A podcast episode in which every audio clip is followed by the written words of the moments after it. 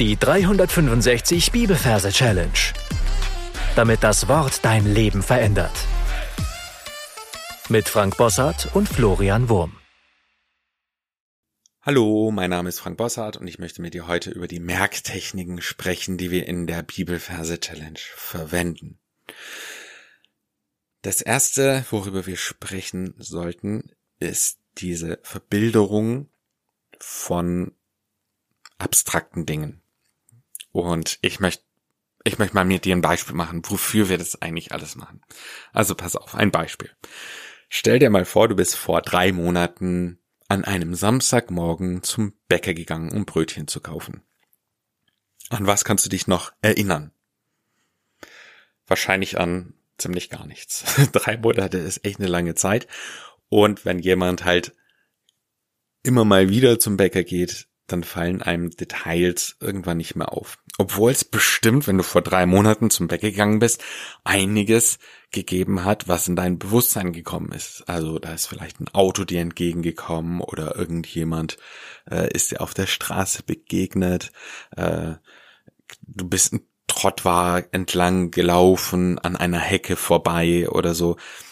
Also das heißt, in dein, dein, deine Sinnesorgane, in dein Hirn ist ja einiges an Informationen reingekommen, aber unser Gehirn filtert halt massiv viel aus, was nicht als notwendig oder als wichtig erkannt wird und somit ist dann ganz vieles wieder vergessen.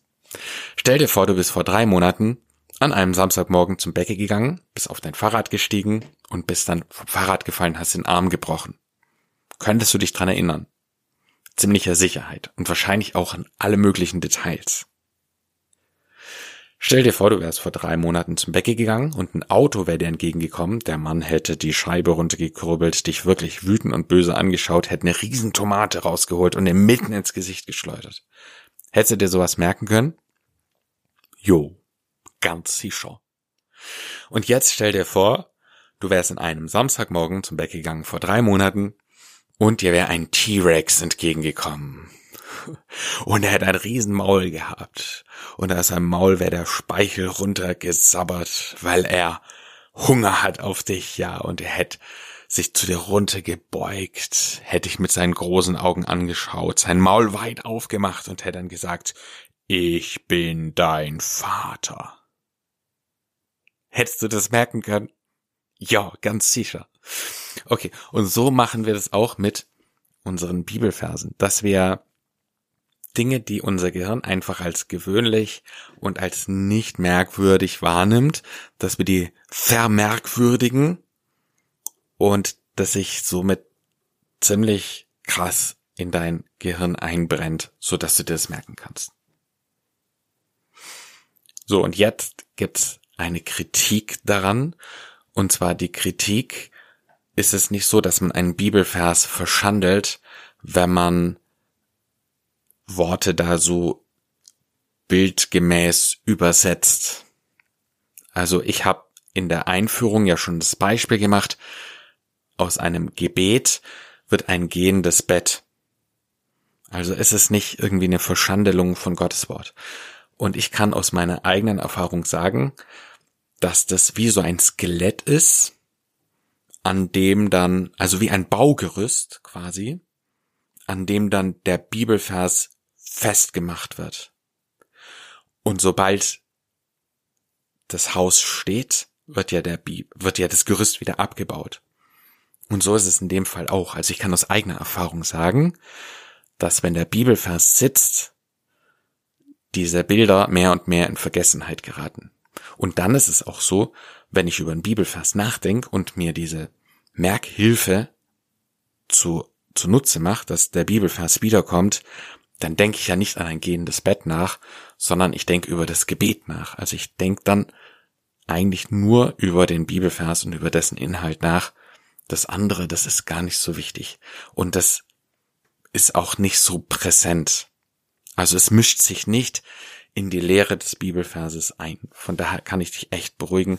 Es ist nur ein, eine Hilfsmaßnahme, die dann irgendwann auch wieder vergessen wird, wenn der Vers wirklich sitzt. So, das ist die eine Sache. Das heißt, wenn wir Bibelverse lernen, dann verbildern wir und stellen uns dazu eine Geschichte vor. Und die Geschichte, die können wir uns gut merken, weil sie einfach merkwürdig ist. Und anhand von der Geschichte können wir wieder rückschließen auf einzelne äh, Schlüsselwörter aus dem Bibelvers und können so den Bibelvers wiedergeben. Und das zweite, was wir machen, das nennt man Loki-Methode. Also, wir verknüpfen Bekanntes mit Unbekannten. Das Unbekannte ist der Bibelvers, den wir noch nicht gelernt haben. Und das Bekannte ist ein Ort. Unser Gehirn kann nämlich unglaublich gut sich an Ort erinnern. Und das hat Gott so bei uns gemacht, weil es so wichtig ist. Stell dir vor, du läufst irgendwo hin und verirrst dich total und findest nie mehr zurück. Das wäre total schlimm. Deswegen können wir uns Orte ziemlich gut vorstellen und können auch bei geschlossenen Orten diese Ort, geschlossenen Augen diese Orte wieder besuchen.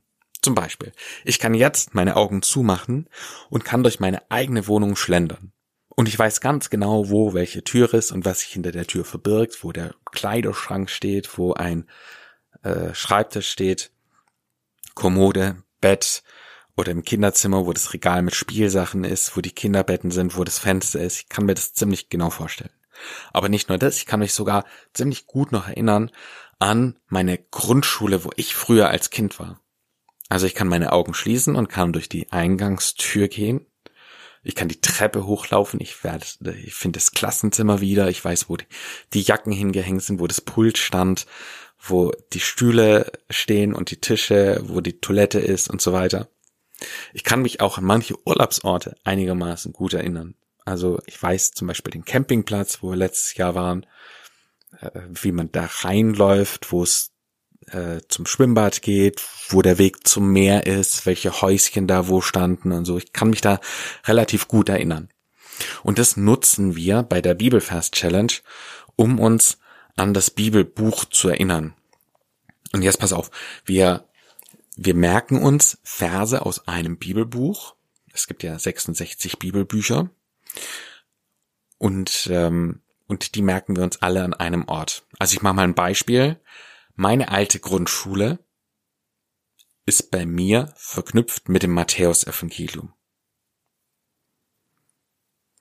Und zum Beispiel gibt es in meiner alten Grundschule, da gibt es ein Spielgerät auf dem Pausenhof. So ein Klettergerüst. Und an diesem Klettergerüst habe ich mir einen spezifischen Vers vom Matthäusevangelium reingehängt. Ja, so dass alle Matthäus Evangeliumsverse irgendwo in dieser Schule oder an dem Pausenhof platziert sind. Und wenn ich jetzt einen bestimmten Vers suche und ich weiß, der steht im Matthäus Evangelium, dann kann ich in Gedanken an diesen Ort gehen und werde ihn schnell wiederfinden. Und wenn ich wissen will, wo ein spezifischer Vers steht, dann werde ich in Gedanken also diese Bildergeschichte mir wiederholen und dann sehe ich, aha, die steht an meiner alten Grundschule und weiß, okay, das ist ein Vers, der steht im Matthäus Evangelium. Und die Methode, die hat sich sowas von bewährt. Das ist so richtig gut, weil das macht es einfach so viel einfacher, da Ordnung in dieses System zu bekommen und Bibelverse auch schnell wiederzufinden. Und in der Challenge werden wir das so machen, dass wir immer fünf Verse hintereinander lernen. Also du findest dann immer fünf Verse in einem Blog. Ich werde die von Montag bis Freitag hochladen. In welcher Geschwindigkeit du die Bibelverse lernst, ist ja deine Sache. Also du kannst alle zwei Tage einen Vers lernen, du kannst zwei Verse die Woche lernen. Aber ich würde dir schon empfehlen, diese fünf Verse hintereinander zu lernen, dass sich dein Merkort richtig gut verknüpft mit dem Bibelbuch. Falls du übrigens jetzt sagst, das klingt kompliziert, du musst keine Angst haben, ich werde öfter, wenn ich diese Versgeschichten erkläre, dann auch nochmal bisschen was wiederholen zu der Theorie, die wir jetzt hier besprechen. Also das sind schon mal zwei wichtige Schlüssel, was die Techniken anbelangt. Wir arbeiten mit einer sogenannten Geschichtenerzähltechnik, also wo wir Dinge verbildern und wo wir daraus eine kleine Geschichte basteln, wo man auf die Schlüsselworte vom Bibelvers kommt. Und wir arbeiten mit dem Merkort, also dass wir uns Orte vorstellen und an diesen Orten, also ich sage immer großer Ort, zum Beispiel die Grundschule und ein Platz an diesem Ort, zum Beispiel ein Spielgerät oder äh, der Jackenständer an der Wand zum Klassenzimmer oder der Fahrradständer. Das sind dann kleine Merkorte, wo dann jeweils ein Bibelvers platziert wird in Gedanken. Jetzt gibt es manche, die sagen, wow, aber ich habe keine 66 Orte. Also erstmal kann ich dazu sagen, cool down. Wir machen das ja langsam, oder? Also wir fangen ja irgendwie mit einem Bibelbuch an machen da dann unsere fünf Verse durch. Zum Beispiel fangen wir in der Challenge mit Matthäus Evangelium an. Das heißt, du suchst dir für da einen Ort und wenn dann der nächste, das nächste Bibelbuch drankommt, dann kannst du für dich da einen eigenen, also dann, dann hast du ja Zeit, dir da einen Ort zu suchen. Das ist das eine.